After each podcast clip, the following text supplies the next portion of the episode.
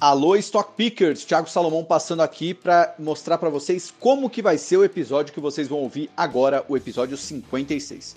Bom, nos primeiros 48 minutos, a gente fez um verdadeiro debate entre quem tem uma visão macro de preocupação, vamos dizer assim, contra uma visão mais micro, onde enxerga oportunidades de curto prazo. Fernando Urich com uma visão mais preocupada e o Duda Rocha com uma visão mais otimista no curto prazo. Depois, nos 10 minutos seguintes, vocês vão ver a escalação da carteira de ações do Duda na OCAN. Ele colocou cada uma das ações do fundo dele como se fossem jogadores de futebol em suas respectivas posições. E depois, os 25 minutos finais, vocês vão acompanhar o restante do debate, onde a gente jogou as dúvidas do mercado e a opinião de cada um deles. Aula imperdível, eu e o Renatão fomos meros espectadores nesse episódio, tenho certeza que vocês vão gostar demais. Ah, e não esqueçam de se inscrever na nossa newsletter do Stock Pickers, o link vai estar tá tanto no nosso Instagram quanto no Telegram.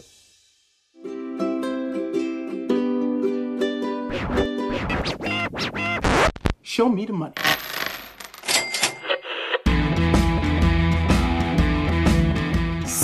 Sim, sim, tá começando mais um Stock Pickers, o maior, o melhor, o único, o inigualável podcast de ações desse Brasilzão. Eu sou Thiago Salomão, um dos criadores desse podcast que já é sensação nacional e também mundial. That's right. E hoje a gente vai falar, a gente vai retomar um assunto que a gente conversou em fevereiro com um dos convidados que está aqui, o Fernando Urich, e a gente trouxe outro debatedor. O tema hoje é ciclos econômicos é para estar otimista ou pessimista. Para quem não lembra, o Urich veio no episódio cujo número não vou falar porque eu sempre erro o episódio, mas foi lá em fevereiro, gravamos em Fortaleza, Ceará, e o Urich estava mostrando que era hora de ficar pessimista, era hora de vender bolsa. Bom, Obviamente veio um coronavírus e ajudou bastante nisso, mas a gente já teve uma baita de uma queda e a bolsa já voltou praticamente tudo, né? Lá fora, os índices americanos já renovaram máximas históricas, aqui no Brasil ainda tem um espacinho. E a gente quer saber se agora é hora de continuar pessimista ou já dá para virar a chavinha do otimismo. O outro gestor que vai falar da visão mais otimista é talvez um dos maiores debatedores que já passou aqui pelo Stock Pickers é o Carlos Duda Rocha, o Duda Rocha, da Alcan. Eu já vou deixar ele se apresentar daqui a pouquinho, mas não antes, preciso dar as boas saudações para Renato Santiago, que está muito bem vestido hoje, o que me deixa preocupado, porque não usava camisa nem na Infomoney e agora em home office está usando camisa, ou seja, é talvez a gente vá perder o nosso Zangaro da Faria Lima para algum concorrente. É isso mesmo, Renatão? Não, não, não vai perder não, fica tranquilo. Agora, por uma esquisitíssima coincidência, tá todo mundo aqui de camisa. Menos o Salomão. Tô com a camiseta do Palmeiras, inclusive com o título de 1973, é, a grande academia do Palmeiras. O pessoal sempre lembra do, muito do passado aí, né? É, tem que lembrar. Mas é um prazer estar com todos aqui, Salomão. Como eu sabia que eles iam vir bem vestidos, eu vim também. Ah, que bom. Prazer é, é todo seu, Renatão, como sempre. É, vamos apresentar nossos convidados. Primeiro, Fernando Urich, que devo ter falado errado o sobrenome, mas ele já me perdoou porque já virou amigo da nossa casa. Fernando Urich, conta pra galera aí, Urich, quem que é você em 30 segundinhos? Bom, primeiro, obrigado por, pelo convite, participar mais uma vez do maior podcast de ações do Brasil, daqui a pouco do planeta. É, bom, é, hoje eu trabalho na Liberta Investimentos, focado muito na área de educação. E eu tenho como interesse, já hobby há algum tempo, acompanhar de perto, estudar bastante toda, toda a questão do nosso sistema monetário mundial, sistema bancário, ciclos econômicos e como eles se relacionam e impactam o mercado de capitais e as principais classes de ativos.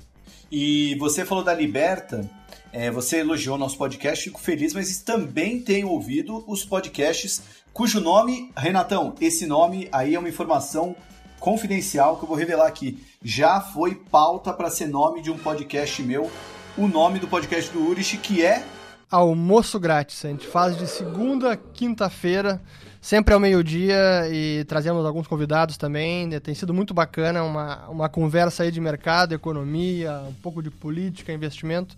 Muito bacana. Recomendo e, e peço a todo mundo aí que acompanhe, que tá muito legal. Mas não, não tem de sexta porque é semana de Brasília que vocês fazem aí?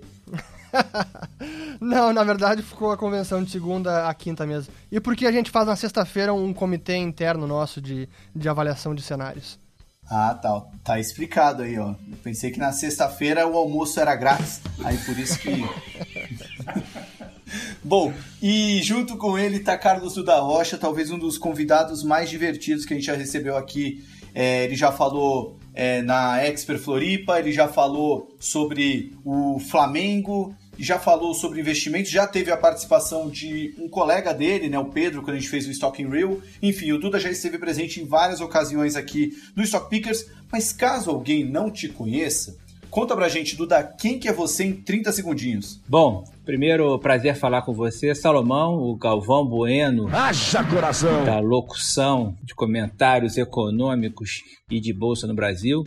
O Renato, seu auxiliar, o Murtosa é uma honra também falar com o Fernando, porque eu sou discípulo, mas ele é apóstolo da escola austríaca. Eu tive, ó, acompanhei algumas das suas entrevistas, então bastante legal. Bom, eu sou o Duda, Duda Rocha, Carlos Eduardo Rocha, mas todo mundo me conhece como Duda. Eu sou o CEO e o gestor da UCAN.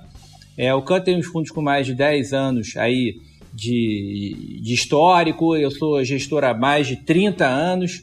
E a Ocan tá, assim, tá muito encaixada, muito legal. A gente também com uma parceria é, é, é, com várias plataformas, a gente hoje já passa de 10 bilhões sob gestão e tem mais de 100 mil clientes. Então a gente gosta muito desse propósito de, de elevar um pouco o debate, elevar a própria qualidade de vida dos nossos clientes. Então eu fico muito feliz aqui que numa brincadeira, mas sempre falando coisas muito consistentes, muito importantes, a gente consiga levar conteúdo para quem está ouvindo a gente. Maravilha, muito bom. Renatão, a gente está muito bem servido hoje de convidados, né? Muito bem servido. Minha pergunta é direta e reta. Eu acho que o Ibovespa voltou para o mesmo patamar que estava um pouquinho abaixo, né, do que estava na época que a gente gravou, né, Fernando? Mas o, o sentimento era completamente diferente, né? Naquele, naquela época, em fevereiro, a gente estava acima de 100 mil pontos, mas o sentimento parecia que nada podia nos parar. E eu lembro muito bem, até destaquei aqui algumas falas suas é, que lá fora a gente está muito mais no fim do ciclo do que no começo. Os índices de preço das bolsas americanas já mostravam isso. A injeção de capital que o Fed vinha fazendo, né, tanto com corte de juros, como também injetando estímulos. Alguns indicadores econômicos, entre eles você destacou principalmente o desemprego, né, quando ele está nas mínimas históricas, já é um baita sinal de fim de ciclo. E aqui no Brasil, o momento era o oposto, né? A gente estava virando o ciclo, né? Mas olhando para o mercado internacional, estávamos no fim de ciclo e aqui a gente estava querendo virar para um ciclo de alta. Talvez foi por isso que ela bateu tão forte essa crise na nossa cara. É, passado aí esses quatro meses, você acha que o mercado está menos otimista ou você está ainda mais preocupado porque o mercado parece tão otimista quanto estava naquela época? É, belíssima pergunta. É, primeiro é um prazer também saber que o, que o Duda é um discípulo da escola austríaca. Depois eu quero ouvir mais sobre essa história. Mas, assim, acho que voltando lá em fevereiro, o, o que a gente via, falando de Brasil principalmente, tá? Que era. A gente estava realmente no início de retomada econômica olhando os principais indicadores, esses dias eu estava eh, recapitulando indicadores de crédito, crescimento de crédito vinha muito forte, especialmente crédito privado, e vinha crescendo lá em fevereiro bastante, como há muito tempo não se via. Então nós estávamos em franca recuperação. Não um crescimento robusto, uma expansão muito forte, mas sim estávamos recuperando. E aí veio é, a crise, a pandemia, e todo mundo sabe o restante da história. Aí a pergunta se hoje o mercado está tão otimista quanto uh, lá atrás, eu acho que não. Acho que o mercado não, não está tão otimista quanto fevereiro no Brasil. Mas eu acho que é um otimismo que talvez subestime ainda as consequências de médio e talvez longo prazo da crise que a gente está vivendo. Não apenas no mundo, mas também é, no Brasil. Aqui no Brasil a gente está vendo agora, especialmente do lado fiscal, que esta crise é uma bomba nuclear nas contas públicas do governo. Déficit fiscal vai ser possivelmente quase 20% do PIB. Vejam só, a gente vai arrecadar um trilhão esse ano, receita líquida governo, e o déficit deve ser na casa do 1 trilhão de reais. Assim, é algo sem precedentes. E a trajetória da dívida também começa a preocupar. A gente vai pular tranquilamente cerca de 20 pontos percentuais dívida PIB, saindo ano passado de quase 80% dívida PIB para esse ano possivelmente perto de 100% dívida PIB. Então, são questões estruturais que não se resolvem da noite para o dia. Viraram questões estruturais porque a economia não retoma tanto. E aqui eu estou mesclando um pouco hum, antes de falar economia e depois mercado. Por isso que eu digo que tem talvez uma desconexão. Então, da parte da economia real, é, tem ainda muitas questões preocupantes que não foram resolvidas. E por conta da pandemia, e essa é a questão inédita que nós temos hoje, é, talvez aqui a minha cidade que eu estou, Porto Alegre, hoje está fechando novamente. Hoje o prefeito de, de baixou o decreto, fechando o comércio novamente. Pô, e se isso vai acontecer, talvez em São Paulo, aí no estado? E se acontecer daqui dois meses ou três meses? Então, há muitas incertezas por conta dessa crise sanitária que acabam se transformando junto em crise econômica, que é difícil a gente ver o fim uh, dessa crise. Que ela vai ter fim? Vai. Mas eu não sei se vai ser nesse ano ou se vai ser ano que vem, ou talvez mais.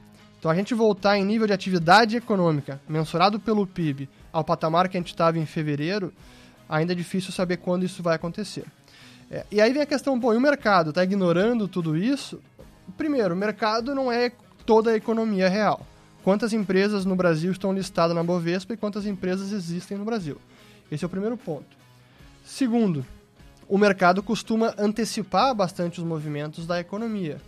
É, como já vinha antecipando a, a recuperação, pô, o Bovespa vinha num rally de dois anos praticamente, um forte rally, e a economia não tinha recuperado tudo isso. Então o Bovespa já estava antecipando essa melhora econômica lá em fevereiro. Agora, eu acho que ele também tem antecipado e até talvez ignorado esta, esta melhora, porque é, eu tenho escutado muito a tese de que o, no longo prazo o valor das empresas é muito pouco afetado por algo de seis meses ou um ano. Corretíssima tese, concordo.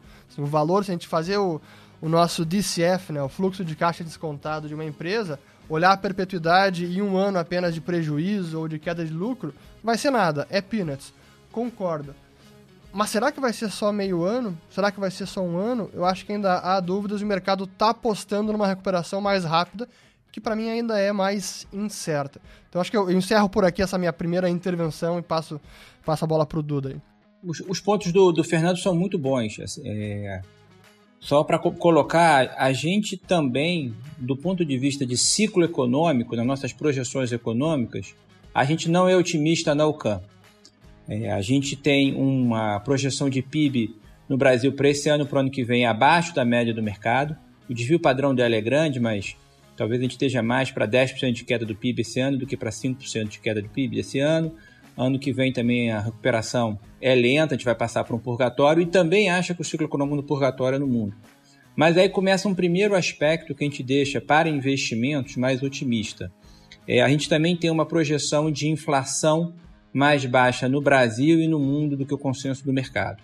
Tá? Então, é, olhando para do ponto de vista da, da primeira bomba nuclear aí do a Hiroshima, do que o Fernando falou, é, eu acho que Hiroshima realmente pegou a primeira onda de saúde. A gente não pode considerar como nos Estados Unidos, talvez você possa considerar, porque aguenta muito desaforo, é, a, a, poupança, a, a credibilidade, né, a capacidade fiscal, monetária de gestão que eles têm. Eu acho que eles passam bem. Mas a primeira onda, Hiroshima, aqui a primeira bomba nuclear, você vai ser um efeito não recorrente.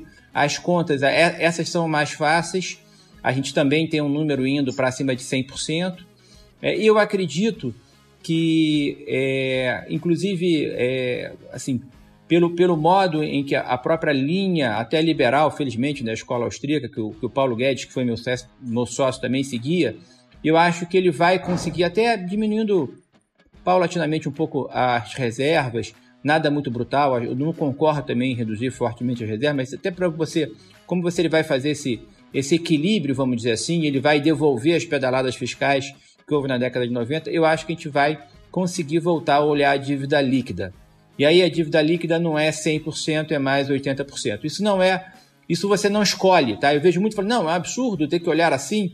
Olha, a gente fez contabilidade criativa, a gente fez né, off-balance sheet no nosso, no nosso balanço da conta brasileira, que significa, desculpa, é, a terminologia é você fazer uma pedalada, né, que foram os bancos públicos, então você não vai ser olhado isso de forma líquida. Então, é, é, mas eu acho que existe uma conta mais correta que é você olhar a dívida líquida brasileira, tá? Agora, do ponto de vista de investimento, tem alguns aspectos, principalmente que a gente chama de técnicos no mercado, que favorecem muito. Então, é, a gente estava no final do ciclo econômico global e estava começando a subir aqui, mas o Brasil não estava. A gente tende a subestimar fatores exógenos, né? Então, quando reverteu lá, a gente, por exemplo, da UCAN, é, achava que ia ter um pouso suave. O coronavírus fez o final do ciclo ser um pouso forçado, um pouso brutal. Mas também tem uma vantagem, e o ser humano funciona assim. É melhor um final horroroso do que um horror sem fim. Então a gente está achando que a gente avançou no final do ciclo econômico. Tá? O final desse ciclo econômico fez, inclusive, Estados Unidos e praticamente todos os países desenvolvidos já jogarem os juros reais negativos. Tá? E aí eu concordo com o Fernando. Do ponto de vista econômico, você tem uma trajetória clara que você pode dizer que esse filme, por exemplo, seja de suspense para terror, a trajetória da dívida, a situação do mundo. Só que um gestor tem que operar os capítulos. E tem capítulos de aventura, como nós estamos vendo agora. É, pode ser que até o epílogo seja de suspense e terror. Mas não tem um capítulo é, é, intermediário que a gente está vivendo, em que o mundo está ganhando, vamos dizer assim, um, um waiver, como a gente chama, né? uma, uma capacidade, uma, uma tolerância uma, do mercado, de esperar um pouco para frente. É, na verdade, o futuro assim mais longo, realmente as pessoas não sabem um pouco como é que se comporta. E que você pode apostar num alongamento do investimento, ou seja, se os juros em 10 anos nos Estados Unidos está praticamente zero, é, o seu custo de oportunidade cai, então você aceita até retornos menores, você procura acelerar e procura principalmente as empresas de crescimento de tecnologia. E aí, na OCAN, a gente já perseguia dois temas antes da, do coronavírus, que são temas muito dominantes agora e são transformacionais. O primeiro é a tecnologia, que compra crescimento, que compra consolidação, que compra algo transformacional. Isso acelerou agora. Então, os múltiplos de empresas de tecnologia estão aumentando e eu acho isso correto e eu consigo comprar algumas empresas a múltiplos não absurdos. É, uma Apple a 20, 25 vezes de lucro ano que vem é mais barato que a maioria das empresas de consumo de segunda linha que são negociados no índice Bovespa. Então eu acho que é um produto único em termos de consumo, objeto de desejo. Então para mim é simples.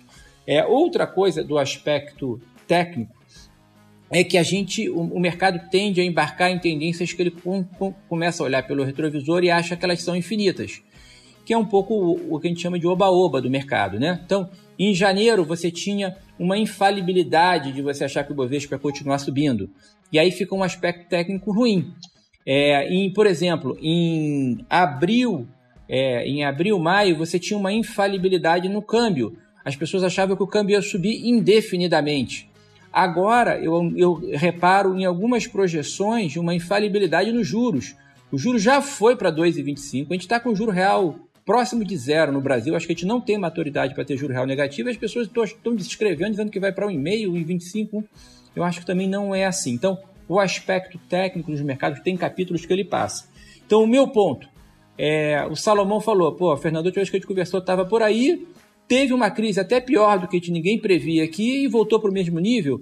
É, e você está achando até que talvez esteja um pouco melhor? É, porque no aspecto técnico, é, quando você toma uma pancada, você fica mais esperto, né? Eu estava discutindo isso com o Salomão, né? Sobre o Boca Juniors, né? Então, o Palmeiras, assim, já sabe o que é o Boca Juniors um pouco. Boca ganador da Copa Libertadores de América, outra vez. Então, ele toma um cuidado quando joga. Então, é, você já tomou uma pancada, já traumatizou, então você realmente você fica muito mais acurado, toma muito mais cuidados é, em relação a isso. Então, é, é, eu acho que isso é bastante importante. Então, um outro aspecto técnico. Então, eu hoje Estou mais otimista com a bolsa do que eu estava em janeiro, quando as pessoas acho que eu vi um excesso de otimismo. Eu realmente estou mais otimista com a bolsa americana, que é a bolsa global e setor de tecnologia, porque lá você pode tratar o coronavírus como quase não recorrente. Eu concordo com o Fernando aqui, a gente vai ter que, ano que vem vai ter um ano muito difícil, que a gente não vai fazer tudo que a gente precisa de ajuste fiscal, Mas mesmo no Brasil, acho que está tendo um alongamento do prazo de investimento. Ou seja, eu, eu acredito que a Bolsa pode tradar múltiplos de preço-lucro mais alto, um, um, uma perspectiva mais alta, por esses vários aspectos técnicos. Eu só não acho que Hiroshima veio, mas acho que não vai ter a bomba de Nagasaki, a segunda bomba nuclear. É, eu, eu acredito que a, a, a, a, realmente as aberturas são um pouco tentativa e erros. Tem que ter uma humildade enorme. Eu tenho na parte de gestão em relação à, à pandemia, porque se os especialistas não não são não, não têm uma unanimidade, não tem uma, uma nenhuma convergência sobre o tema, é, não sou eu que estou estudando isso todo dia, mas eu demorei para ser um gestor, um mestre no que eu faço décadas. É, não, vou, não vou dizer que, que eu sou especialista exatamente nisso, nem eles têm. Mas como o mundo está muito cauteloso em relação. E sempre é assim, né? Eu me lembro quando caiu as Torres Gêmeas, todos achavam que ia ter um segundo ataque terrorista muito forte. Né? Só que você se protege muito em relação a isso. Então, o mais perigoso é sobre o que você não sabe sobre o risco, né? sobre o que você sabe. Então, o OCAN é simples e essencial. A gente tem se, se, se, se concentrado, acho que nesse capítulo. É, o, o, capítulo pode ser transformacional. Eu, eu, dou só um último exemplo aqui. A última pandemia que a gente teve foi a da gripe espanhola. E veio logo depois da Primeira Guerra Mundial. Ou seja, um percentual relevante da população mundial morreu naquelas duas décadas com os dois eventos. Apesar disso, a década de 20 foi a década mais criativa e de crescimento do século passado, que culminou inclusive com uma bolha que foi a bolha de 29. Então, assim, eu não estou dizendo que o final pode ser de suspense e terror, é, mas assim, eu tô dizendo que isso aqui isso pode demorar muito. O gestor tem cota diária, tem meses, tem, tem que ter consistência, né? A gente sempre. Eu sou um cara, inclusive, micro de bolsa, mas eu sempre ponho, uh, pondero as questões setoriais globais e o top-down. Então, é, eu estou otimista, eu acho que esse ciclo pode, e você pode realmente melhorar os números. Até de novo em relação à dívida, principalmente nos Estados Unidos, eu me lembro também nos anos 90, que eu já era gestor também, e o Fernando talvez lembre disso, que a preocupação em voga era o twin deficit, os déficits duplos americanos, o fiscal e o comercial. E eu me lembro que eu era do Pactual na época de um sócio, né? E, e tô, inclusive o Paulo Guedes, na época, extremamente preocupado com isso, e na verdade isso não se concretizou, isso conseguiu se diluir no tempo. Na verdade, o mundo conseguiu, e os Estados Unidos trabalhar mais endividado, mas com juros menores, inclusive por causa dos eventos de tecnologia que trouxeram produtividade. Só para eu ver se eu entendi a analogia de Nagasaki, essa a bomba seria o déficit fiscal brasileiro ou seria o déficit fiscal global? Ou seria a segunda onda de contaminação? Seria a segunda onda. A bomba nuclear eu acho que não é tão nuclear assim. É assim, não é uma bomba, é, é, um, é uma tragédia de Chernobyl ali. Você consegue ainda resolver. E a segunda bomba, que é, vamos dizer assim, Nagasaki, que eu estou falando, que é, seria a segunda onda do coronavírus, uma, um, uma coisa econômica aqui degringolando, não é de sair de 70%, 80% para mais de 100%, que é líquida é 80%, é sair para 120%, 130%, que também a gente tem nas nossas projeções pessimistas, eu acredito que a gente tem uma certa maturidade para não deixar isso acontecer. Nessa linha de pessimista e otimista, eu não discordo da possibilidade de que o mercado, inclusive, possa subir mais. Assim, quando eu faço as minhas uh, ponderações, essas análises de leitura de mercado, de indicadores, isso não quer dizer que eu estou prevendo, não, o mercado agora vai cair, o mercado está esticado demais e mês que vem vai ter uma correção. É impossível a gente prever isso. E acho que muito pelo sentimento que a gente vê atualmente, eu julgo mais provável uma escalada, uma subida nos próximos meses, até do que uma correção. Então essa até é uma é a forma como eu estou avaliando olhando indicadores de sentimentos acima de tudo. Mas um ponto que eu queria até compartilhar e ver a opinião do Duda, já que ele também eh, entende de sistema bancário, Fed e essas questões do o, o déficit duplo, realmente, se a gente olhar o que acontece no mundo, no sistema monetário mundial, essa preocupação com déficit duplo fiscal e de conta corrente americano, isso já é algo assim, de décadas não é de agora. De, antes de, acabar, de colapsar Bretton Woods, que foi em 71, depois de Bretton Woods só se intensificou, e parece que esse sistema monetário que é insustentável, onde a moeda não é conversível em nada, ele segue perdurando. Assim. Eu, tenho coleção de livros prevendo a crise do dólar e o colapso do dólar. E ele até hoje não aconteceu.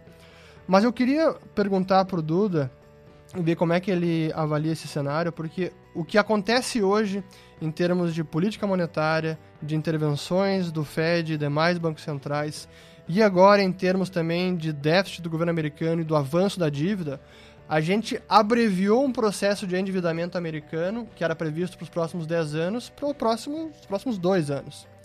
Isso é algo que preocupa. E o segundo ponto, que é essas intervenções maciças do Fed, onde hoje ele não, ele não apenas atua na ponta ah, curta da, da, da, curva de juros, né? na ponta curta da curva. Ele agora está comprando treasuries de 5, 10, 30 anos, compra hipotecas, começou agora com essa crise comprando também uh, ativos uh, de high yield, alto rendimento, ou junk bonds, né? Eh, bonds que é grau não de investimento, especulativo. Então, essa postura do Fed estimulando mais os agentes a tomar mais risco e ele mesmo provendo liquidez, seja psicológica apenas com a sinalização, seja efetiva comprando no mercado, eu acho que corrobora a tese de que o mercado pode subir mais e acaba sendo uma profecia autorrealizável, já que o Fed está colocando dinheiro, está dizendo não, tem, não, não se preocupem, não, não deixaremos os mercados caírem, a gente vai atuar. E isso, no longo prazo, pode ser algo perigoso. Primeiro, porque é algo que a gente nunca viu antes, é algo realmente inédito. É, e segundo, porque isso, acima de tudo, faz com que o mercado entre no modo zumbi. E esse, essa não é nem uma frase minha. Hoje eu estava vendo uma entrevista do Mohamed El Erian, que foi CEO da Pinco, maior gestora do planeta, e hoje está como economista-chefe da Allianz, a seguradora. E ele dizendo que essas intervenções do Fed acabam mascarando ou deturpando os sinais que os preços transmitem. E ativos também são preços, e juros também são preços. E isso pode distorcer a alocação de capital, pode distorcer os investimentos, distorcer análises de risco. E isso mais a médio e longo prazo é algo que me preocupa. Talvez imediato não vai precipitar uma correção, mas mais a longo prazo, será que a gente não está entrando na década dos anos 20 agora? É boa pergunta, Fernando. É... Começando pelo final, assim, se a gente não está entrando na década dos anos 20, é... eu, eu acredito de novo né, que o longo prazo é uma sucessão do curto prazo. Né? Então, é... se nós estamos entrando na década dos anos 20, eu vou ficar mais otimista. Porque daqui, a crise é em 29, então daqui a, no, daqui a 8 anos a gente faz um outro programa e aí vai, vai, provavelmente vai ter bolha em todo lugar e a gente vai estar tá falando que vai estar tá estourando, né? Então é, é, igual aquela piada, né? Entre o depois e o antes tem o durante, né? Então a gente tem que viver esse durante e, e, e, saber pegar distorções. A, a Ocamp, principalmente, ela é focada em alfa, ou seja, independente da direção do mercado. Ou seja, eu estou com mais direcional que o normado, eu estou com menos proteções lá fora, mas é, é, eu não estou vendo. Vamos, vamos começar por aí. Na bolsa, eu não vejo formação de bolha ainda no mercado americano e não vejo formação de bolha no mercado brasileiro. Tá? Agora, há algumas, alguns elementos bastante preocupantes. Tá? Agora vamos lá para vamos, vamos lá para fazer uma, uma, algumas análises. Então eu fico feliz, né, é, que você não sabia que eu era é, discípulo também da escola liberal. É, a, a OCAN inteira, os 30 membros, leram A Revolta de Atlas, né, que é o, é o, é o livro síntese do pensamento liberal filosófico. Né? Então todos leram. E eu, no meu resumo, eu até falei assim, não, eu vou fazer isso e vou fazer uma comparação com a pandemia agora. Inclusive, a gente escreveu uma carta da UCAN, depois você procura lá no nosso site que você vai ver que tem a revolta de Atlas e a pandemia. Eu peguei 34 pontos, a gente pegou mais pontos, mas a gente comentou e fez uma analogia um pouco para cá que tem preocupações, inclusive com isso que a gente está falando aqui, que é o nível de endividamento, uma coisa. Mas assim, tem ensinamentos lá que são atemporais, né, que são muito legais. Então, é, eu vou te fazer uma analogia, tá? É, eu estive mais preocupado com a situação da Europa no pós-2008, na crise financeira, que ali também era sem precedentes o nível de estímulo que você estava fazendo, e como isso em 10 anos na Europa, que continua frágil, com o sistema bancário em alguns lugares bastante frágil, com baixa produtividade, é, como continua se, se sustentando. E teve a pandemia, que ainda por cima foi, de novo, uma pancada no cara que está frágil. Algumas economias vão pagar alguns anos sobre isso, a Itália, a Espanha, algumas economias relevantes, mas ninguém discute hoje a sustentabilidade, nem a sustentabilidade do euro, que era uma coisa que se discutia né, nos últimos 20 anos, aí, né, na década depois a crise de 2008 com o sistema financeiro. Então, olha como é que, assim, eu, só, eu, eu acredito em algo que, assim, a capacidade também dos mercados de surpreenderem positivamente, se se ajustarem e vamos dizer assim, diluírem os problemas para o tempo, eu também eu não subestimo, tá? Inclusive no ambiente de produtividade, de inflação menor, assim, acho que a grande novidade é que eu não consigo fazer projeções, como você falou, né, para nove anos para frente, mas eu consigo fazer projeções para dois, três anos. Então nós da Alcan temos um desvio de percepção que a inflação será bastante baixa. Então esses juros extremamente estimulativos, e por isso que eu sou otimista também no Brasil, o juros fica baixo, porque de novo a gente tende a subestimar o que é feito lá fora. O Banco Central Brasileiro está seguindo o modelo lá de fora, tá? Agora, é, indo para o Fed, que acho que você também colocou, que é um ponto bastante bom, né? É, realmente as compras que antes estavam só nos índices, né, que os ETFs de, de high yields americanos, de dívidas altas americanas, de empresas muito endividadas e mais diretas, e essa compra sistemática fez empresas, e aí teve vários exemplos relevantes, como a Boeing, que estava com endividamento enorme, com problema no seu produto atualmente e tudo mais, estarem pagando dívida baixíssima o que jogou, o que está jogando ainda mais um fluxo para a bolsa. Porque assim, eu vou ganhar comprando uma empresa que pode quebrar para ganhar 5, 10% ao ano, quando que o retorno médio da bolsa, né, o retorno médio com juros mais altos, o juro está praticamente zero, com um retorno médio da bolsa maior que 10%, eu prefiro tentar ganhar o retorno médio que é maior que 10% do que para ganhar um juros na renda fixa de 5, 10%, que pode empresas que podem quebrar. Então, é, é, assim, está jogando ainda mais. Então, o Fed fez uma proteção, só que assim, quando o nível de quebra dos bancos por um fator é, é, não esperado, um fator de novo, que eles estão colocando lá não correspondente, que eles querem passar bem do ciclo, é sustentado, ajuda não só os Estados Unidos, como o mundo inteiro, inclusive a correlação da Bolsa Brasileira com os yields, que são o que é de mais risco, é maior do que a própria Bolsa Americana. É, é, o, agora, o, o, eu acredito muito mais é, do que. Eu, eu tenho, eu leio muito, é muito bom o Elarian, os comentários dele, mas eu acredito muito mais nas empresas zumbis que estão criando do que o mercado zumbi. Eu acho que do mercado zumbi eu não compartilho com ele, não, porque eu nunca subestimo o mercado, mesmo que o mercado não seja muito sofisticado. Então, assim, essa não alternativa, né? é, que o, o, investidor americano, o investidor brasileiro agora está tendo, que se ele, a salvação é pelo risco, então ele vai ter que investir em ativos de risco. É o TINA, there is no alternative. There is no alternative. Então eles vão para esses ativos. Normalmente pode criar bolhas, como talvez esteja nesse yield, mas não vejo na bolsa agora. Mas você tem empresas, se você fizer com proteções, você tem derivativos para fazer, a gente faz isso tudo na Alcan. Eu estou otimista de continuar extraindo valor e continuar gerando alfa, tá? Então eu só queria passar desse ponto e que distorções você vai ter, como o risco geopolítico sempre vai ter no mundo. Então, é, como estados americanos se recuperando mal, ou Porto Alegre, infelizmente. O Rio de Janeiro está muito bem nos hospitais agora. Não é possível que o Rio de Janeiro, com a capacidade de gestão pública que ele tem, seja o melhor estado brasileiro agora. Eu sou carioca, estou falando isso, né? Então, é, acho que, como diz Nelson Rodrigues, né? É, com sorte você atravessa o mundo sem sorte não atravessa nem a rua, né? Então, eu acho que o gestor tem que ter sorte também. Agora, ele tem que atuar de modo que se cerque de oportunidades que podem gerar sorte para ele. Pessoal, é, depois dessa aula aí que vocês deram de macroeconomia e escola austríaca, no fim das contas, então, qual é o momento que a gente está agora? A gente está num pouso forçado, como o Duda falou, ou a gente está é, tá, tá, assim, no pouso forçado no fim daquele ciclo de alta, ou não, a gente passou o ciclo de baixa, ele foi muito rápido, e a gente está voltando. Como é que é o estado, qual é o estágio atual do mercado? Se é que dá para definir isso aí, dessa maneira.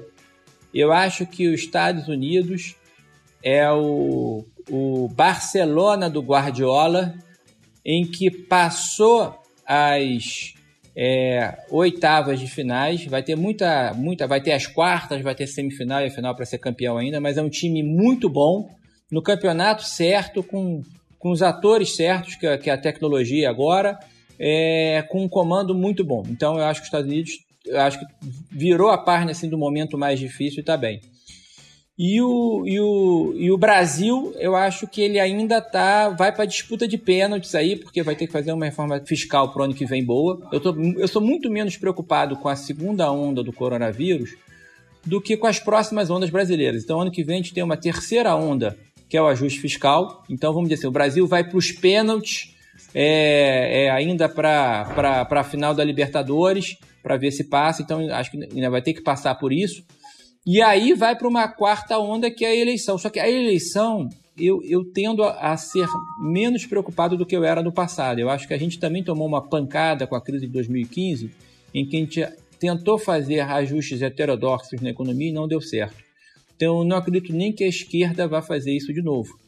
E eu acho que do ponto de vista dessa equipe econômica excepcional, você só teria uma do mesmo nível. Por outro lado, eu acho que da articulação política a gente poderia ser melhor. Né? O Bolsonaro é um pouco um outsider dentro do próprio governo. Né? É, então, sem, é uma questão de estilo. Né? Assim, ninguém espera aqui um, um Bolsonaro exatamente paz e amor. Então, eu acho que a relação com o Congresso para aprovar seja um pouco menor. Então, eu acho que os Estados Unidos passou o pior momento e eu acho que vai crescer é, no campeonato, que seria esse ciclo econômico. E eu acho que o Brasil ainda tem que passar algumas dificuldades mas claro, o prêmio também é maior, o potencial de valorização é maior. Ao final do dia, imagina que é o Flamengo na final da Libertadores, né? Então eu acho que tem bons batedores de pênalti, eu acho que tem sorte, tem um bom goleiro que uma boa defesa que que um bom goleiro que também pega bem pênalti, então eu acho que ele vai passar e na pior das hipóteses acho que vai jogar depois de igual para igual com, com os times mais fortes lá fora. É, essa analogia é com relação aos mercados, a bolsa, né? A bolsa. Tá bom. É, não, assim, é, primeiro, o, falando da economia, eu, eu acho que o Brasil, é, eu concordo com a avaliação é, do Duda.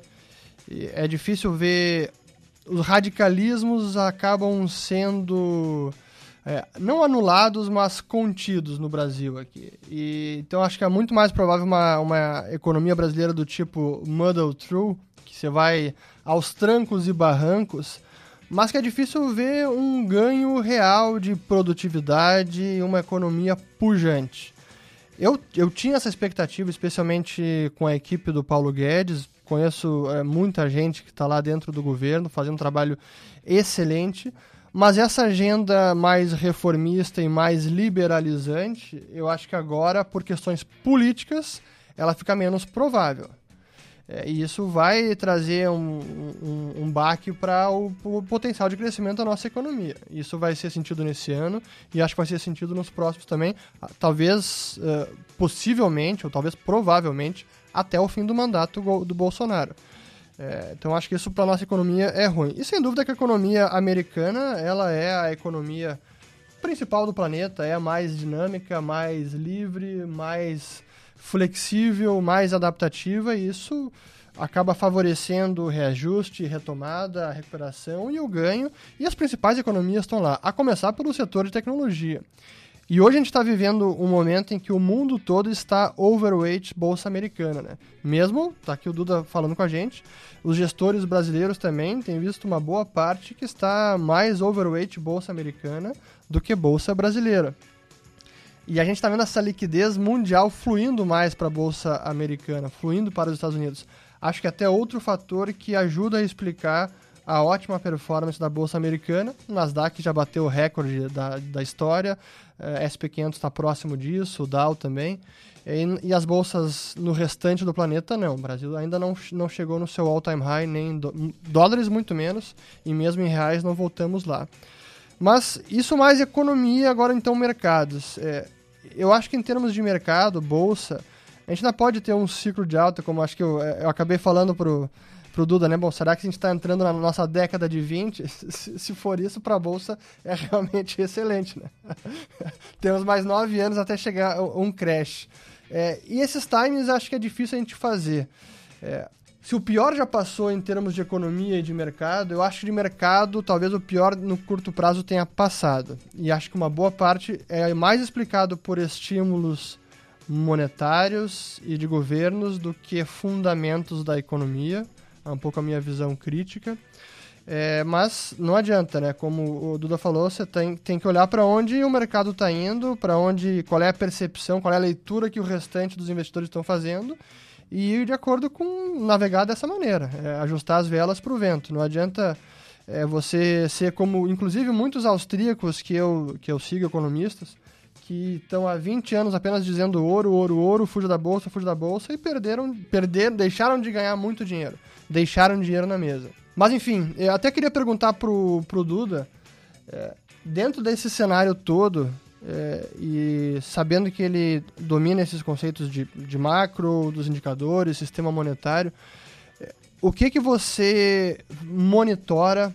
Quais são as métricas que você acompanha de perto e que em algum momento podem sinalizar você, opa, acho que aqui o mercado se esticou, acho que agora é hora de sair, acho que é diminuir a exposição em bolsa porque o mercado está ficando engraçado.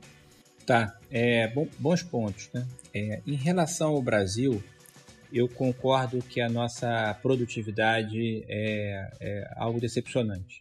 É, eu só queria ponderar também um pouco é, as características desse governo, né? Que acho que o governo, eu acho que ele procurou, em boa parte também, manter uma alta popularidade. Eu acho que aqui talvez não culpa do próprio governo, muito menos da equipe econômica, né? Mas dos políticos em geral sempre tem uma dose de populismo numa crise como essa. Então essa expansão tem sempre alguns exageros. É, e alguns, alguns, até pontualmente eu não concordo 100% com a equipe econômica, mas eu tenho certeza que a linha liberal é a linha correta, o vetor aponta para o lado certo, então acho que isso é o mais importante. É, mas acho que recentemente, eu acho que teve uma guinada do governo, talvez um pouco a fósseis, menos para popularidade e mais para governabilidade. Então isso me deixa mais otimista para as reformas para o ano que vem, para um mínimo de reformas. E aí, o meu ponto é que o Brasil ele se esforça muito para não dar certo. Eu também não sou, não tenho uma utopia aqui que o Brasil está muito bem, que o Brasil vai dar certo. O Brasil acho que vai ficar entre os melhores da América Latina. Então, você tem Peru, Colômbia, Chile, inflação de 3, 4%, juros de 4 a 6%. Eu acho que a gente vai para esse.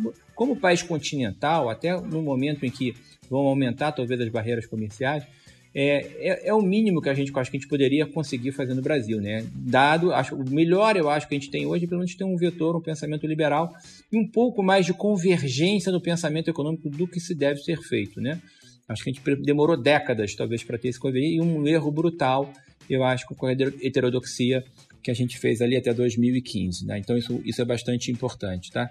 É, agora, eu, de novo, eu não subestimo o que está acontecendo no mundo. Eu acho que essa produtividade que está acontecendo no setor de tecnologia, inclusive jogando inflação para baixo, é um juros muito baixo, vai favorecer o mundo e vai favorecer um pouco, vamos dizer assim, a reboque um pouco o Brasil. Então, o Brasil vai um pouco a reboque da China, porque também é um exportador de commodities. Então, há, eu acho que há empresas, aí é, é, o Renato, nosso Murtosa, sei que vai gostar de eu falar, assim, eu acho que, por exemplo, tem tecnologia, empresas fantásticas no Brasil. Não é o padrão, mas em termos de, de plataformas, é, o Brasil está muito bem servido. Então tem a Magazine Luiza, que acho que é a empresa mais alta no setor, mas a B2W é boa, Mercado Livre, que é presente no Brasil, é boa. As plataformas de investimento, eu sou investidor da XP desde a abertura de capital, sou investidor da BTG. A própria B3, mais do que a bolsa subir, ela vai inexoravelmente expandir, porque tem ofertas, vai, já estão voltando as ofertas. A salvação, de novo, vai ser pelo risco. As pessoas vão ter que correr algum tipo de risco em relação a isso. Então, é, eu, não, eu não subestimo um pouco desse efeito. Os bancos digitais, né? Eu, eu, eu, comprei desde a abertura de capital o Banco Inter, hoje eu não tenho mais, mas é, olha que coisa fantástica, né? O Nubank, olha que ganho de produtividade que você teve nesse setor. Então, assim, tem, tem, uma produtiv... tem, tem algumas coisas acontecendo no Brasil ah, realmente sério, não, é totalmente disseminado e não é totalmente principalmente valorizado, que deveria ser, né? Mas acho que tem algumas coisas acontecendo. Que eu acho que é muito melhor do que você falou. Você falou até do ouro, por exemplo. Eu, a gente pegou no, no começo da crise investido no ouro. Hoje a gente não tem ouro. E acho que a posição técnica é muito ruim, porque na verdade é uma commodity. O padrão ouro já foi abandonado mundo sem referência, não tem ganho de produtividade ali. É diferente da bolsa que as empresas crescem. A gente exige, nossa filosofia do Alcan, que as empresas gerem um crescimento de geração de caixa pelo menos de 10%. Então, é, é algo é um, é, uma, é um ser, é uma entidade que continuamente vai gerando valor. O ouro não. Ouro é uma versão a risco ali que você pega, não tem muita referência, então é completamente descolado das commodities que andavam igual a eles, como o cobre. Então, assim, Para mim não tem muita referência, não consigo fazer essa mensuração. É, de novo, eu vou para o simples e o essencial, tá? É, agora, o que, que a gente monitora, tá? Então, a gente tem monitorado muito é, os temas de tecnologia. Então, por exemplo, hoje a gente gosta... É, então, acho que tem um ganho de produtividade acontecer. Por exemplo, nessa parte de telefonia móvel, a gente é investidor da Apple, por exemplo, o que está acontecendo com 5G, a computação quântica, a latência que você vai ter dentro do celular vai ser tempo de espera muito menor. Então, esse é um tema que vai estar tá premente nos próximos dois anos. Então, a gente gosta muito. Então, é um tema macro dos Estados Unidos e o mundo por se recuperando, mas os Estados Unidos com, uma capacidade de utilizar e tomar risco, poupança, investimento, gastar. É, e também tem isso, depois de as pessoas verem a cara da morte, as pessoas tendem a gastar mais. Então, é, é, é favorável, então isso é favorável, é associado a, a, a, uma tecnologia nova, desejável, muito útil, móvel. Então, é, isso é algo que a gente vai estar olhando. Então, acho que o tipo da, da produtividade.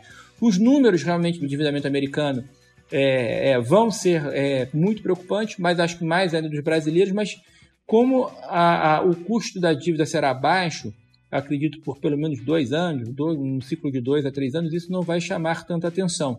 Então, acho que o mundo inteiro vai ser, possivelmente até, Fernando, com a sua preocupação talvez leniente, com dois a três anos olhando para frente, um endividamento alto, porque o, o gasto que você vai ter com as dívidas vai ser bastante há que se produtividade, há que se ter produtividade, há que se ter reformas, no caso do Brasil, para você passar esses dois, três anos, quando você tiver que subir, você não está com uma situação frágil. Mas eu também acho que não é o capítulo atual de aventura que eu estou chamando aqui é, do Brasil atualmente. É, dos indicadores técnicos, é, realmente eu acredito que as pessoas, inclusive os investidores brasileiros, que não têm o mesmo círculo de competência é, de investir na, nas empresas americanas, nas empresas globais, estão muito posicionados. É, mas eu acho que ainda não. Agora, isso, claro, quando você. Quem não sabe o que está investindo, está investindo só pelo tema macro, fica frágil, né? Vamos, a gente está conversando aqui, estamos otimistas, a bolsa não é máxima, na quinta-feira passada o S&P cai 6 e o Nasdaq cai 6,5 num dia. Então, assim, chacoalha para ver quem tem convicção quem não tem. Então, quem, quem sabe que está investindo, quem tem proteção, quem não tem. Vai ser sempre assim, isso, isso faz parte. E, e, e a pandemia também veio para questionar para quem tinha stop, quem não tinha stop, quem soube se proteger. A gente tem stop, a gente saiu, a gente já tinha diminuído, que a gente já estava desconfortável com o Brasil, por causa das, dos números, das reformas que não estavam acontecendo, é, do excesso de otimismo técnico. E lá fora, que a gente estava mais otimista, quando a volatilidade mudou completamente, a gente saiu completamente, porque a gente foi primeiro observar. É, isso não é diferente de você, economista, que, que a gente estava brincando aqui antes, né, Fernando? Os economistas acertam, é, às vezes, uma de dez crises que, que, que, que, eles preveem. Nós, gestores, estopamos dez vezes para uma dar certo, mas essa uma vez que a gente protege evita você perder 40% do portfólio. Então, é, é, claro que você tem algumas defesas, mas algumas vezes também a coisa não, não vai. Eu não estava pessimista, mas rapidamente ajustei o portfólio. Então, essa capacidade de gestão ativa também acho que vai ser um diferencial agora. Então, é, o que a gente está acompanhando são os mesmos números é, há, claro que em tempos excepcionais tem medidas excepcionais quase que diárias, então a gente tem que. O que a gente demorava um mês, como o Fed, como o Banco Central Brasileiro, a rever o cenário, a gente revê algumas coisas diariamente, né? Então, por exemplo, fez um preço enorme, eu acho, na, na, na, na por exemplo, na percepção da, dos juros no Brasil. O Chile dá um forward guidance, um, uma visão que nos próximos dois anos não deve subir os juros e ficar mais baixo. Ainda bem que o Brasil não fez isso, porque acho que a gente não tem a maturidade do Chile mas com, comprova o que eu estou falando. Não é só país desenvolvido, a América Latina inteira está falando que os juros vão ficar baixos por um bom tempo. Aí as pessoas naturalmente vão para ativos mais de risco, vão para a bolsa, por exemplo.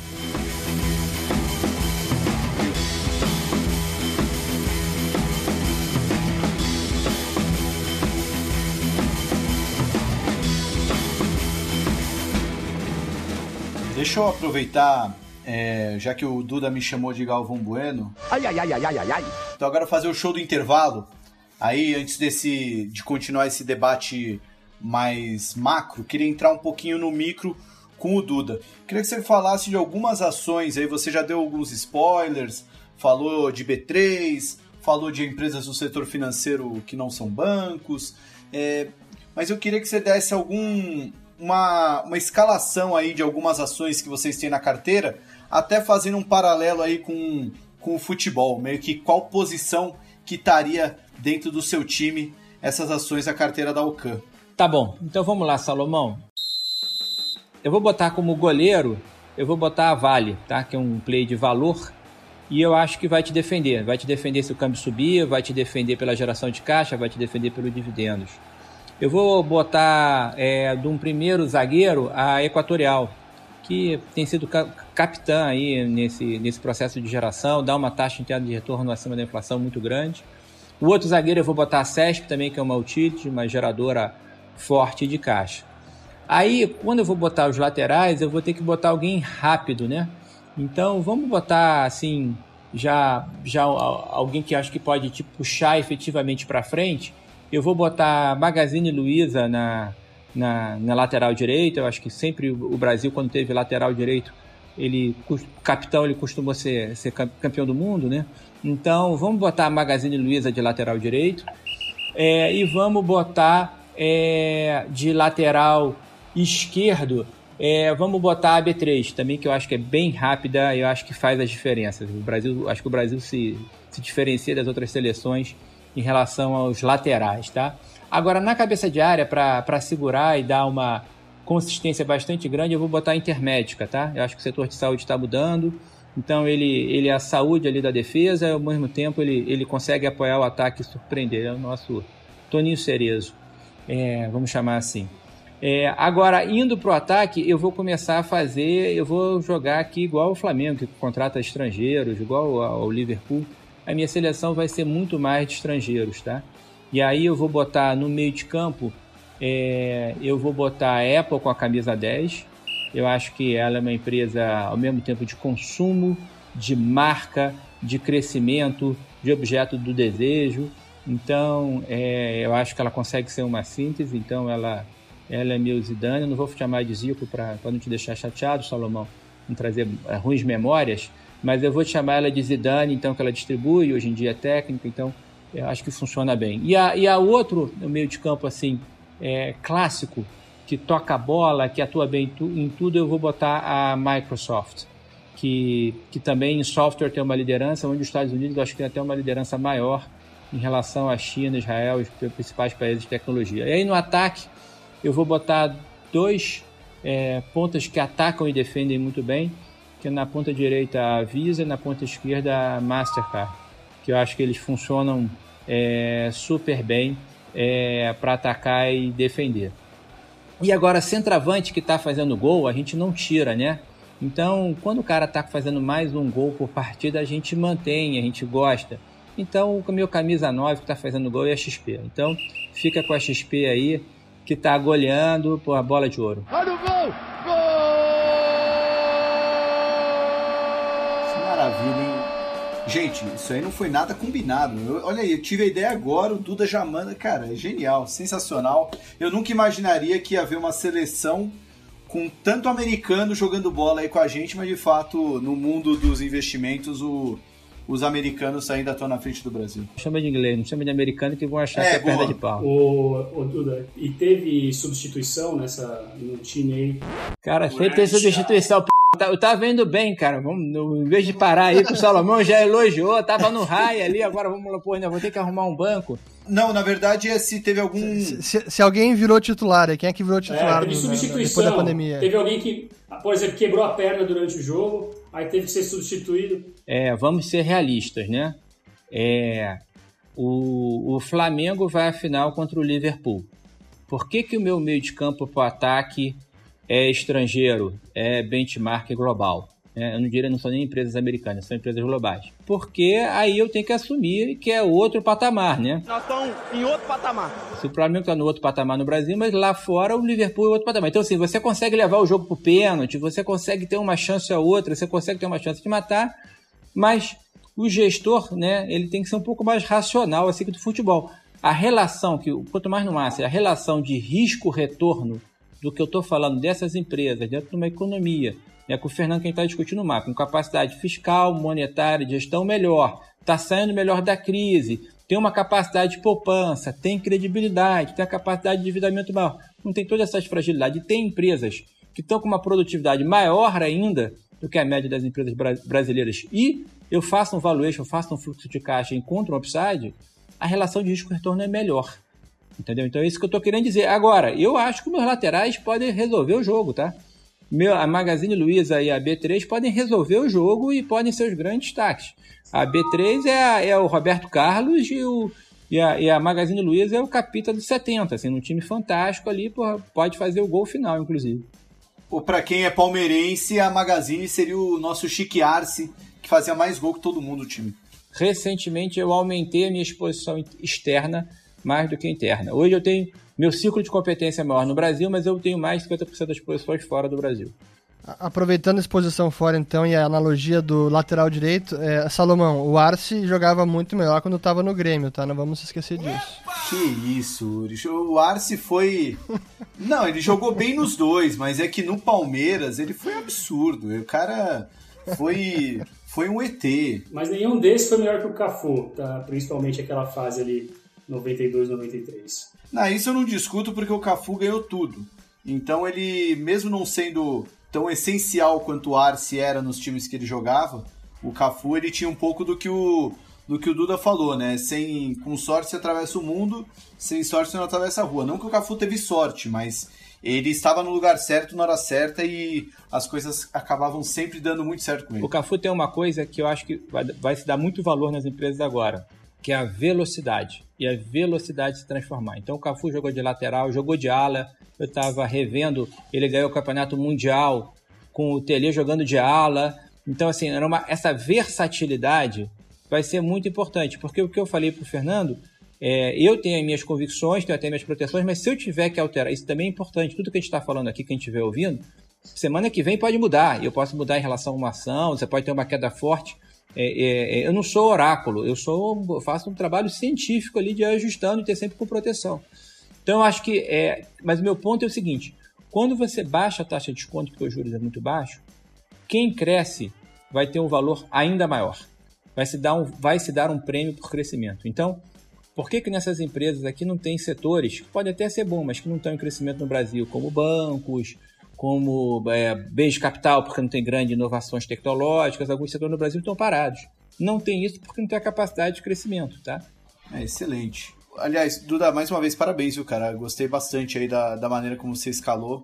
Só faltou um treinador aí pra seleção, né? É Jorge Jesus. Cinco. Quem tá com Jesus, né? Encontrou Jesus, pô, você, você fica com Jesus, né? É, eu acho que assim, é, é, interessante, né? Porque, por isso que eu tô falando, ali, o Jorge Jesus, eu, eu espero um pouco que seja essa linha de pensamento do Fernando, que é liberal e tudo mais, que eu acho que é o Paulo Guedes. Acho que o Paulo Guedes, mais do que ele esteja acertando completamente, a narrativa econômica dele e a forma de convencer os políticos, né? E ele da equipe, né? Porque ele não consegue ser tão operacional, mas a narrativa dele conseguir e explicar para as pessoas, eu acho que está sendo fantástico. Eu acho que ele, ele fez uma mudança um pouco de mentalidade, como o Jorge Jesus jogou para frente, mudou um, um, futebol mais intenso, devolveu uma competitividade para o nosso futebol que ele, que ele, tava, que ele tinha perdido.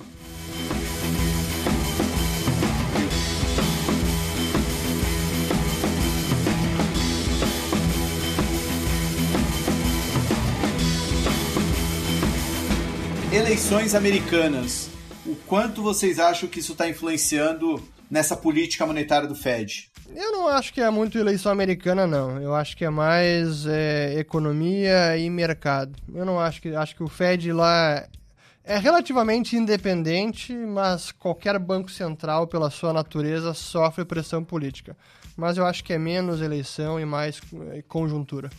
É, eu acredito que o, a, a, política americana não influenciou na decisão do Fed, se bobear atrapalhou um pouco, porque quando o Trump pressionou para você ganhar credibilidade, você ainda tem que ser mais cauteloso.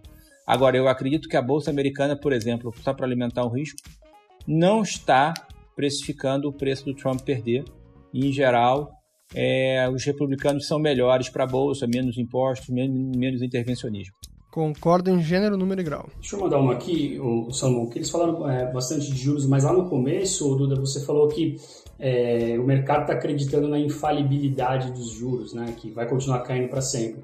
É, no longo prazo, você vê uma mudança quanto a isso aí, ou é mais no sentido de que as pessoas estão esquecendo disso como um risco? Não, eu acho que o Banco Central ele agiu de forma correta, inclusive ele proveu liquidez, inclusive ele pensou em atuar no crédito, que eu acho que é um pouco mais polêmico no Brasil, eu acho que ele não deveria.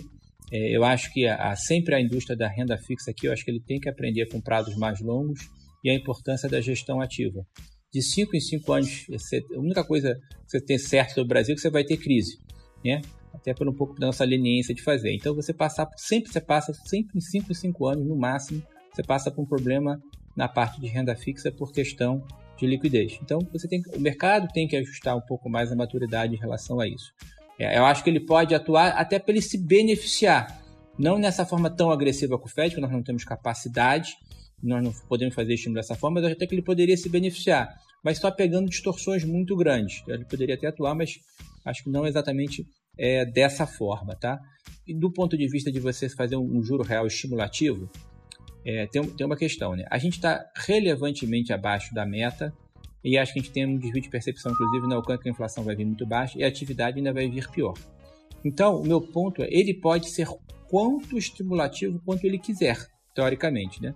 Só que a gente não tem a maturidade fiscal para ele se arriscar tanto. Então, eu acho assim, a gente de juro real para zero, acho que está bem, bem agressivo, está correto pelo, pelo, pelo tempo extraordinário, mas não vamos para juro real negativo, que eu acho que não compensa o risco. No ponto de vista de risco, ele tem que ir para um juro a médio prazo, a curva mais estável possível. Nossa curva ainda está muito inclinada, né? então continuamente se vê aumento de juros. O que eu acho que vai acontecer é que se, se eu tiver correto sobre os efeitos globais disso, de tecnologia, de juros baixos no mundo, a gente vai ficar com, nos próximos dois anos é, com uma, uma, uma inflação e juros mais baixos. Mas já está de bom tamanho nesse nível. Acho que abusar um pouco nesse nível também acho que é forte. Fernando, você quer complementar? Sim, não, acho que essa questão do primeiro juro Brasil, é, é, eu concordo que é, o Banco Central, na minha visão, não deveria correr tanto risco assim, reduzir ainda mais a Selic. Primeiro, eu acho que não vai estimular em nada e pode jogar pressões é, de credibilidade que podem respingar no câmbio e respingar na curva de juros, que já está respingando. Né? Essa última queda da Selic não resultou em nenhuma queda do juro longo, pelo contrário a curva até é, abriu mais. E não dá para dizer que a gente tem alguma crise política nos últimos sete dias que explicasse essa, essa abertura da curva de juros. Então, não temos a situação fiscal americana e a nossa moeda tampouco é demandada mundo afora. Então, tem que ter mais cuidado. Eu seria mais cauteloso. É, eu acho que tem um modus operandi também global dos bancos centrais que eles estão correndo mais risco. Né? Sem dúvida. Bom, primeiro de tudo, o Banco Central jamais, o brasileiro jamais teria conseguido baixar tanto a Selic se não tivéssemos esse cenário favorável no mundo inteiro, né? De juros é, tão baixos. Mas do, com relação ao juro mundial, é, eu não tenho a resposta, acho que ninguém tem na verdade, né? Mas é, eu me pergunto se nós não chegamos no fim ou próximo do fim dessa, desse bull market em bonds, do bull market em juro, que vem essa queda secular dos últimos 40 anos, desde que o Paul Volcker assumiu o Fed lá no, no finalzinho dos anos 70 início dos anos 80. É, eu ontem, oh, aliás, ontem, ontem de manhã, eu acho, estava escutando um podcast do, do Barry Ritholtz na Bloomberg, entrevistando o Jeremy Siegel, ações para o longo prazo, e ele fez uma previsão que até me chamou atenção pela convicção dele, dizendo que nós chegamos no low, então na mínima dos juros, é, ou o low geracional, ou talvez para sempre, que jamais veremos um juro tão baixo como hoje a gente vê. E uma das explicações dele, e que acho que é um risco que talvez seja, esteja subestimado agora, que é o risco de inflação. De novo, por volto à questão das medidas emergenciais e extraordinárias dos bancos centrais, que estão fazendo chover dinheiro nos mercados e na economia também, e que difere um pouco do que aconteceu, aliás, um pouco não, bastante, do que aconteceu com as medidas de 2008 e 2009. É, então, esse potencial inflacionário, se acontecer, vai exercer uma pressão para o juro no mundo inteiro nos próximos anos muito relevante. O Fed, de certa forma, já colocou um head nisso, né? Porque ele tem dito que se, se a inflação subir, ele vai deixar ela correr acima da meta até por alguns anos a fio. Mas pode ser uma pressão no juro de mercado, uh, sem dúvida alguma. É, só, só falar um ponto, apesar de eu achar que o juros é baixo, no Brasil e no mundo eu acho que a gente está no low é, sazonal do juro baixo. A partir disso, você vai ter um pouco de recuperação, inclusive de inflação aqui no Brasil. Você vai ter as nossas projeções que avançam um pouco, mas ainda são menores do que a média do mercado. Qual a diferença do low sazonal que o Duda falou e o, o low secular que o Urich é, mencionou? o meu low é o seguinte, é, deixando bem claro, junho foi o menor número de inflação. A partir de agora, nos próximos meses, a gente vai ver inflações mais altas. E historicamente, os juros, eu acho que ele está falando, né, Fernando, da entrevista, que os juros estão historicamente muito baixos por uma série de fatores. E quando você tiver, talvez, né, você estava no final de ciclo de expansão econômica, quando você tiver no ciclo começar a expandir, você também acha, não pode achar que a inflação acabou, né, que você vai ter uma geração de, de inflação lá fora. Quer completar, Fernando? É, é não, exatamente esse ponto, que acho que o potencial inflacionário desta vez é, é maior e isso vai forçar uma revisão de política monetária pelo Fed e outros bancos centrais, além da questão da dívida no mundo todo. Né? Os países agora estão muito mais endividados é, e achar que eles podem seguir crescendo o nível de endividamento com esses juros constantes nesses patamares é difícil. Eu queria só perguntar mais uma. Eles já passaram bem sobre o assunto aí para falar das bolhas, né? Tem tudo, vocês já tocaram no assunto. Tem é, um possível risco aí de uma bolha com essa liquidez toda que o, os bancos centrais estão colocando. Mas para o investidor, é, ele tem que pensar, tem que enxergar isso como?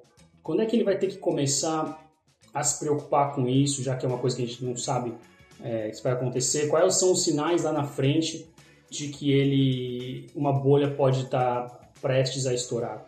Como é que vocês veem isso? Eu, em geral, né, é, pego temas globais e quando esses temas globais são insustentáveis. Então, se hoje eu tenho um tema de inflação baixa e essa inflação começa a subir nas nossas projeções e uh, os mercados ainda estão no excesso de otimismo, também de longo prazo, eu vou inverter.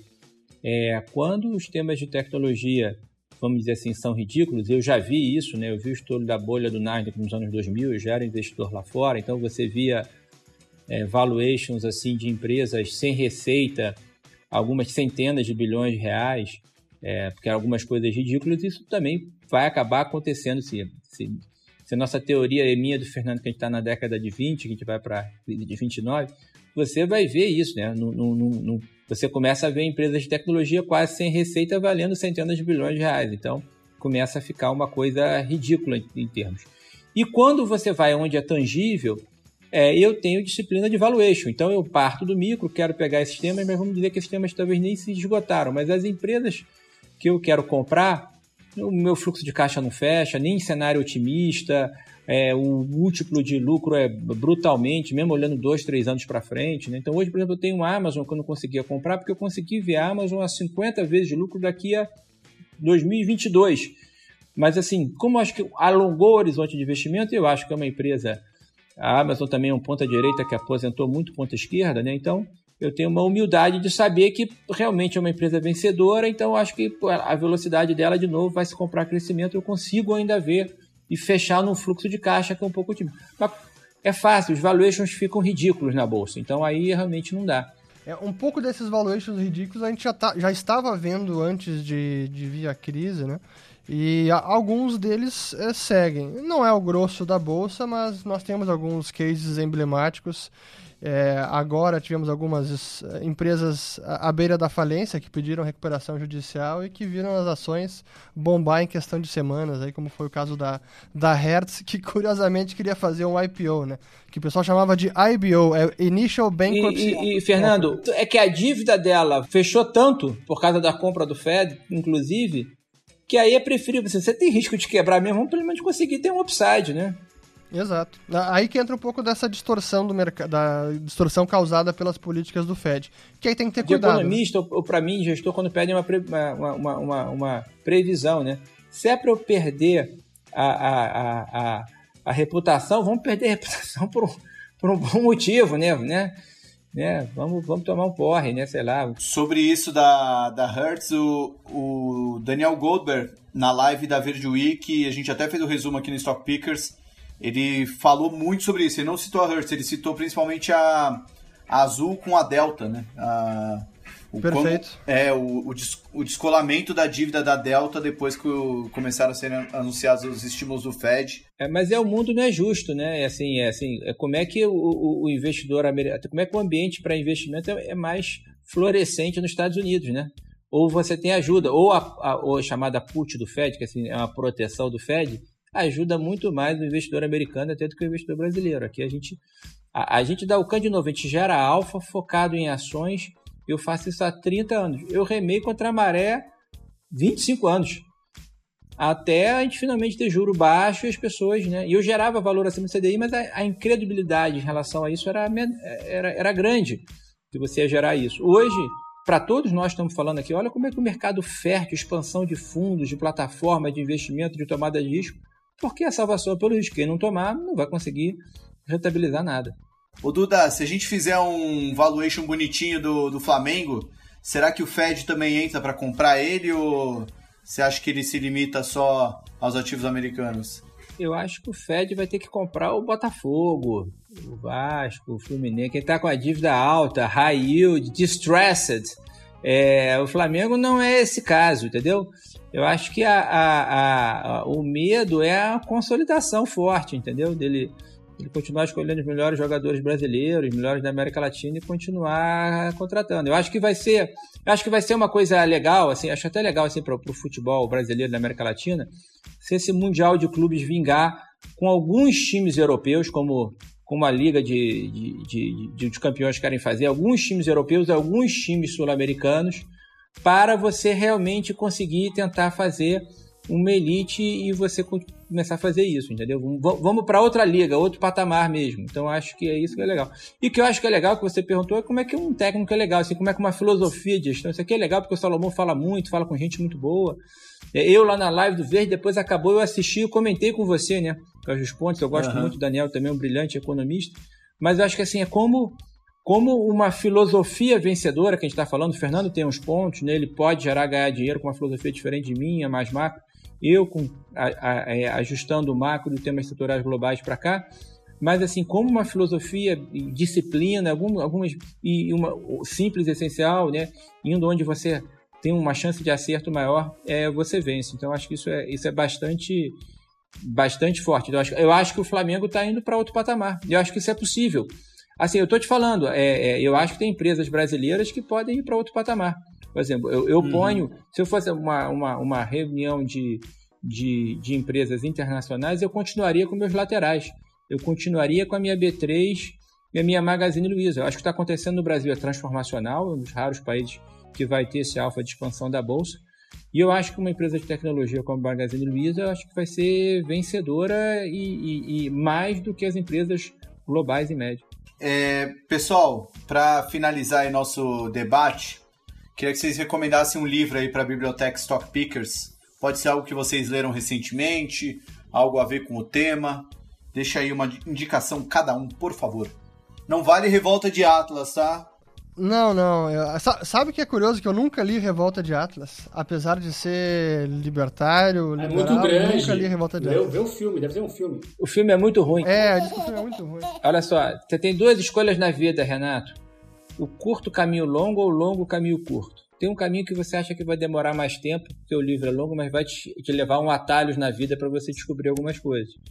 Então você, quando a gente procura um atalho, um resumo, não dá. Então assim, eu, eu, eu faço uma aposta com você, lê as primeiras 50 páginas e vê se você consegue parar.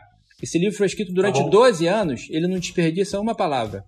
Então eu já, já, já fiz apologia, já escrevi carta, eu vou ter que ficar com esse livro. Aí quanto mais que o Fernando não escreveu, pô, eu falei que ele era o apóstolo, era discípulo da escola liberal. E, pô. Então Duda é um grande randiano. Greenspan era revisor do livro, você sabia disso? Da Revolta de Atlas? Claro, ele tem, ele, ele tem um artigo excelente no Capitalism the Unknown Ideal, que é chamado Gold and Economic Freedom, ou Gold and Liberty. Excelente.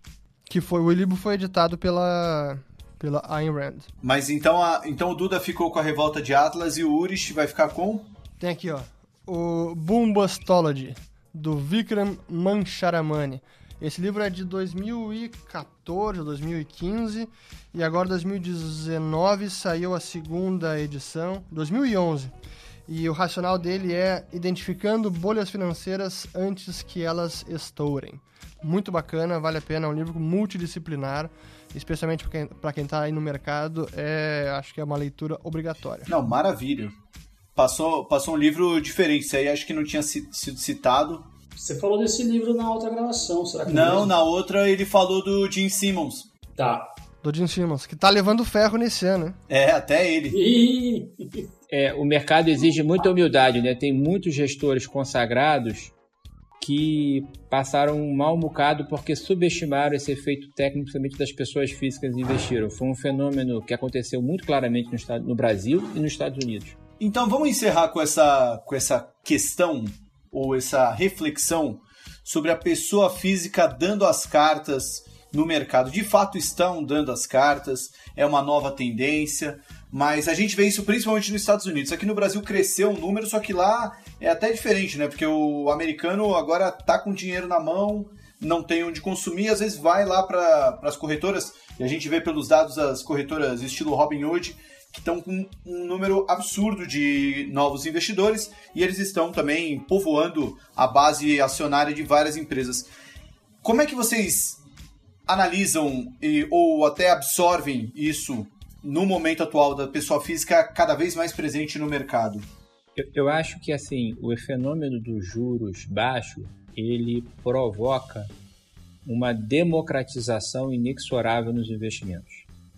Ou seja, chamam mais pessoas para o jogo, aí mais consultores acessíveis, como pô, né, o Galvão Bueno aqui, o Murtosa está falando, então pô, brincam, chamam atenção, mas de, de, de uma forma agradável e, e simples, é, te mostram como é que você pode ganhar dinheiro, com respeito, né, eu estou brincando aqui, mas o Salomão, eu sei do respeito enorme que ele tem dos grandes gestores, como é que ele, na trajetória dele, como é que ele foi para falar. Então, assim, eu, eu acho que há uma coisa muito boa e eu acho que essa democratização começa, o investidor, o grande investidor começa a não ter uma vantagem comparativa. É uma, a vantagem é, comparativa, né? Assim, o investidor parecia é, pênalti para o Corinthians nos tempos áureos, né? Então, é, o, quando está o um negócio ali, o cara tem uma informação maior, o cara conseguia fazer, o cara tinha acesso ao banco, você para aplicar no fundo bom, você precisava de, ser milionário. Então, assim, era, era, uma, era uma vantagem muito grande de informação. Hoje em dia você chega a informação maior, você tem acessibilidade, a gente não alcança, inclusive põe um ticket baixo para investir para os investidores, porque a gente gosta disso, gente tem um propósito realmente de, de, de elevar um pouco a, a, o padrão de vida das pessoas de compreensão nessa educação, então acho que isso é, isso é bem legal. E agora também acontece uma outra coisa, né? Assim, a pessoa física, ela em geral, ela não é especialista em gestão de risco. Então, ela aceita correr um risco maior. Né? Nós, gestores, temos que ter uma relação de retorno-risco muito amarrada, porque o, o meu investidor não está exatamente do meu lado, eu tenho que convencer ele, ele tem que estar tranquilo nos piores momentos. Eu não posso, é, assim, eu não pego uma faca caindo, por exemplo, eu só aumento posição vencedora. Então, como ele pegou numa crise, ele aumentar fortemente, ele ter a disciplina de voltar, o problema é que a pessoa física, às vezes, ela quando volta para o preço que ela comprou, ela sai. Ela tem stop gain, mas não tem stop loss, né? Então, eu acho que assim, é muito importante. Agora, quando ela estuda, ela está interessada, ela mesmo procura.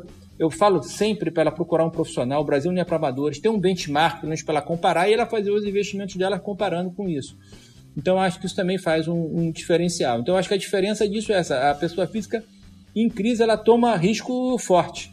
É, e olha que a nossa mídia e a mídia mundial jogou muito medo é, em geral né, é, sobre os acontecimentos. E eu acho que ela passou bem. Agora, que passou bem ao final do dia, tudo explicado, como diz o Ray Dalio, né, que também é um dos meus gurus ali, que ele fez na Bridgewater, nos fundos é, All Weather Funds, né, sobre qualquer cenário, que a gente também é, copiou os princípios dele, é, é, como os juros determina isso. Na verdade, ela não tem outra opção, ela aceita e ela aceita essa volatilidade maior. É, só para corroborar, e, e, acho que as pessoas físicas acabam correndo risco sem saber que estão correndo risco, que é pior. Né? Então, não é nem que não tem gestão de risco. Ela nem, muitas vezes nem sabe o que é gestão de risco, o que, que é o risco. Então, acho que é, mas é importante, acho que é, um, é uma transformação que a gente, especialmente o brasileiro, está passando. É, eu fico muito contente de saber que nos próximos anos a gente pode estar financiando mais empresas, iniciativa privada, é, crédito de empresas, é, novos negócios que vão surgir, do que financiar gasto ineficiente do governo. É, acho que é muito melhor nessa direção do que o contrário.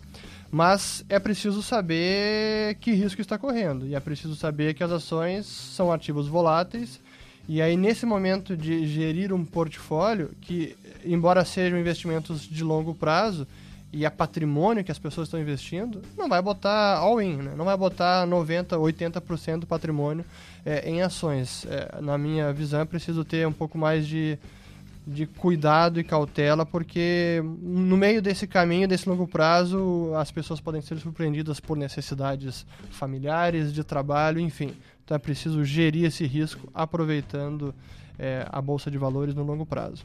Ah, excelente. Assim, só puxando, agradeço as palavras que o Duda falou sobre é, o, o, Stock Pickers e puxando um pouco para nós, eu acho que o, o, mais da hora desse trabalho aqui, que eu iniciei um pouco mais de um ano atrás com o Renatão, é justamente tentar provocar esses debates que a gente fez um pouco hoje, né? Duas, duas cabeças, dois pontos de vista diferentes do mercado e a partir daí chegar num denominador comum, tentar entender, porque no final do dia é isso, né? No mercado não existe uma opinião a, autoritária ou unidirecional, né? A gente tem vários pontos de vista e se a gente não saber que isso existe, a gente tem que conviver com pontos de vista diferentes no mercado, é, muitas vezes a gente vai acabar entrando na manada, seja para a manada do bem como para a manada do mal, né? Você acabar comprando euforia ou vendendo no pânico, né? Acho que você tendo essa mentalidade que é, o mercado vai estar tá sempre te dando uma lição de humildade, você sempre vai estar tá encontrando alguém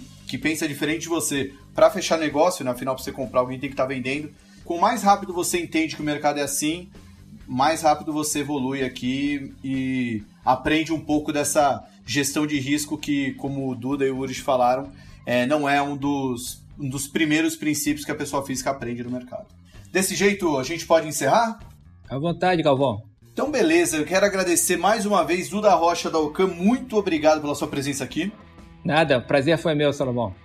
Muito obrigado, Fernando Urich, da Liberta Investimentos. Obrigado, Salomão, Renatão e Duda. Um prazer conversar com vocês. Muito obrigado, Renatão. O Duda te chamou de Murtosa, mas eu prefiro te chamar de Arnaldo César Coelho do mercado, porque se eu sou o Galvão, você tem que ser o Arnaldo. Pode ser Arnaldo, Arnaldo tá bom.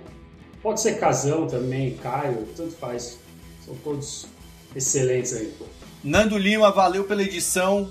Josué, valeu aí pela ajuda com as perguntas também. Pode trabalhar bastante que eu quero ver muito meme desse episódio lá nas nossas redes sociais. Beleza? Para todos vocês que curtiram o episódio, não deixe de compartilhar com seus amigos. E não se esqueçam de se inscrever na newsletter do Stock Pickers. Toda semana um conteúdo novo, inédito para vocês, feito por mim e pelo Renatão. Beleza? O link está no nosso Telegram, no nosso Instagram, só pedir pra gente ou entrar nas nossas redes. E semana que vem a gente tem mais Stock Pickers aqui neste podcast. Tchau!